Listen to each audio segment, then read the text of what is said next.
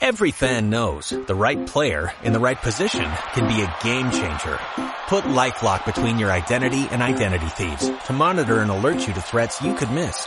Plus, with a U.S.-based restoration specialist on your team, you won't have to face drained accounts, fraudulent loans, or other losses from identity theft alone. All backed by the LifeLock Million Dollar Protection Package. Change the game on identity theft. Save up to 25% your first year at LifeLock.com slash aware.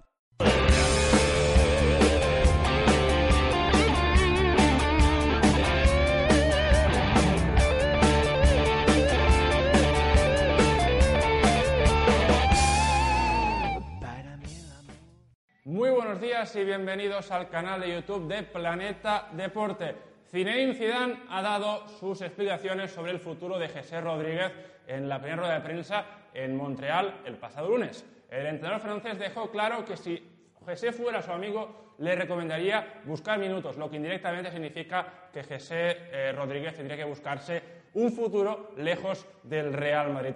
Después de las palabras de Zidane, rápidamente el Borussia Dortmund intensificó sus intenciones de fichar al delantero canario para la próxima temporada. La salida en Kitarian rumbo a Manchester obliga al Borussia Dortmund a reforzar el ataque y Gese sería una gran opción para el Borussia Dortmund. También el Bayer Leverkusen y el Real Betis Balompié han ofrecido eh, su interés por Gese y el Real Madrid de momento se lo toma con calma, quiere esperar a ver cuál es la sanción de la FIFA porque olvidemos que hay una sanción en el, aire que podría obligar al Real Madrid a no poder fichar durante un tiempo determinado y esto obviamente obligaría al Real Madrid a mantener a Gese para no tener lagunas en ningún puesto del ataque.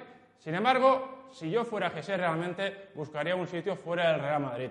En el Madrid este último año solo he podido disputar 1.252 minutos, una auténtica muy pocos minutos, por así decirlo, tratándose de un club como Madrid que, es cierto, Copa del Rey solo jugó un partido, eh, el del Cádiz, y, posteriormente fue eliminado, pero claro, 28 partidos de liga y 9 en Champions. Es un, registro muy pobre para un jugador que es internacional y que quiere seguir creciendo en el fútbol. De momento el Madrid quiere esperar a ver qué pasa con la FIFA y finalmente si deciden traspasar a GC, la opción sería mantener una recompra en la recámara, como han hecho, por ejemplo, con Carvajal o Murata, entre otros, por si GC da ese salto de calidad que se espera, pues poder tener la opción de volver a recuperarlo si finalmente acaba siendo útil para el equipo de Zidane. ¿Cómo lo veis vosotros? Ya sabéis, cualquier comentario aquí abajo.